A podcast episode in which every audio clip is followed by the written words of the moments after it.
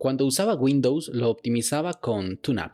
Luego, al pasarme a Mac OS, utilicé Clean My Mac, pero era muy pesada para mi MacBook Pro ya un poco viejita.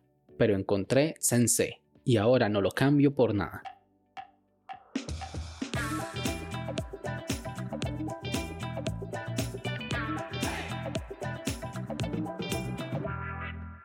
Hola a todos y sean bienvenidos y bienvenidas a este nuevo capítulo de Daily Meeting, podcast diario de tecnología. Que más que ser un podcast diario de tecnología es como un podcast de aplicaciones y de cultura de Internet. Vamos a pensar si le cambiamos esa, esa parte de la introducción. Este es el capítulo 108 y hoy es miércoles 18 de agosto de 2021 y hoy se conmemora el fallecimiento de Federico del Sagrado Corazón de Jesús García Lorca, más conocido como Federico García Lorca, un poeta, dramaturgo y director de teatro español. Mi nombre es Melvin Salas y en los próximos minutos hablaremos sobre Sensei, la aplicación perfecta para optimizar Mac OS. Así que, comencemos.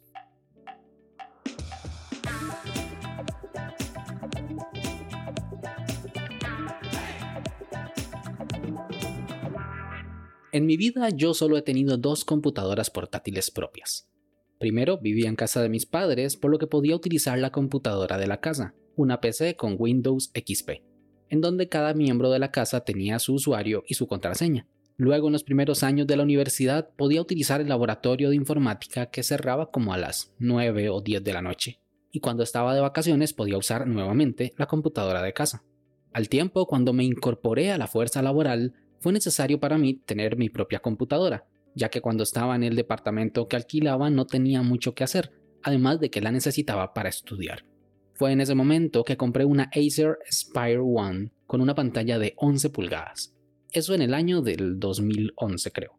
Luego al pasar los años, justo en 2015 ya necesitaba un recambio, por lo que decidí pasar a Apple y así compré una MacBook Pro 2014 de 13 pulgadas, la cual me ha acompañado hasta el día de hoy. Actualmente funciona como equipo secundario y está activamente en el salón de la TV como servidor Plex. Cuando la utilizaba en ocasiones se tornaba lenta y era necesario realizarle algunas configuraciones misceláneas para que funcionara mejor, al igual que solía realizarlas en Windows. Porque cuando usaba Windows yo solía utilizar una aplicación llamada TuneUp, la cual era una navaja suiza para la optimización de Windows. Permitía realizar desde tareas de limpieza hasta configuraciones avanzadas del sistema operativo con solo un par de clics. TuneUp fue creado en 1997 por la compañía del mismo nombre, TuneUp Software, en Frankfurt, Alemania. La primera versión se llamó TuneUp 97 y era para Windows 95 y Windows 98.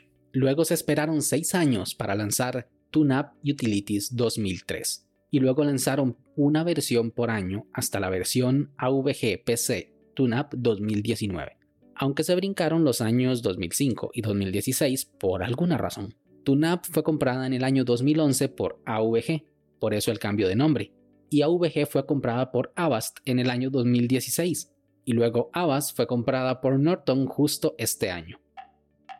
Pero volvamos al Mac. Yo uso mi MacBook Pro y sospechaba que existía una herramienta de optimización parecida. Y la encontré, se llama Clean My Mac, un clásico en el ecosistema de Apple. Permite hacer casi lo mismo que TuneUp, pero para Mac OS. Sin embargo, siempre me pareció que era un poco muy pesada. Lo ideal de una herramienta de optimización es que haga que el equipo vaya más rápido, gracias a sus funciones, y que la misma aplicación no haga que el equipo vaya más lento y eso me pasó las veces que probé Clean My Mac en mi MacBook Pro, ya que su interfaz es muy bonita, pero tiene muchas chispitas y colorcitos que hace que al abrirla en mi computadora, que ya está un poco viejita, se ponga un poco más lenta. Y pues esa no es la idea. Eso además de que la aplicación, que no es barata, una suscripción de un año cuesta 40 dólares. Lo bueno es que está dentro de la suscripción de Setup, que pago mes a mes, por lo que tuve la oportunidad de probarla pero siempre hacía lo mismo. La instalaba, optimizaba y desinstalaba, porque aunque cumplía su cometido, me parecía que por sí misma ya le ardeaba mi computador. Fue hace más de un año que me cansé de ese instale y desinstale, por lo que empecé a navegar por internet buscando alguna aplicación que hiciera algo parecido, Clean My Mac no debe ser la única aplicación para optimizar macOS en el mercado, ¿o sí? Pues no, ya que encontré otra aplicación. Su nombre es sensei.app, que en realidad se pronuncia sensei, porque en japonés la i del final no suena, o eso es lo que me han dicho. Sensei es una aplicación súper, pero súper ligera que permite hacer las tareas básicas de limpieza como lo son eliminar aplicaciones que inician con macOS, desinstalar aplicaciones, borrar y eliminar archivos grandes y realizarle un desfragmentado al disco. Además provee un apartado de hardware en el que se pueden consultar los datos de almacenamiento, información sobre los gráficos, temperaturas y sensores y la salud de la batería. Y por si fuera poco, tiene un dashboard todo chulo que es muy muy configurable. La interfaz gráfica fue hecha utilizando el framework de Apple, Swift UI, por lo que no solo es una aplicación 100% para Mac, sino que la interfaz gráfica es puro puro Apple.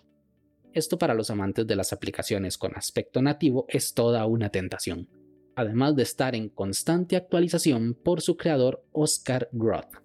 El precio, suscripción anual por 29 dólares o una licencia vitalicia por 59 dólares. Y las licencias son válidas para tres dispositivos a la vez.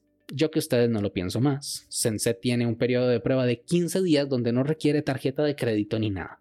Y ese periodo de prueba no desactiva ninguna función, por lo que puedes probar y optimizar todo lo que quieras durante ese periodo. ¿Qué esperas? Sense.app, la única excusa que tienes para no descargarla es que no tengas un Mac. ¿Y tú, ya descargaste Sense o prefieres seguir utilizando Clean My Mac?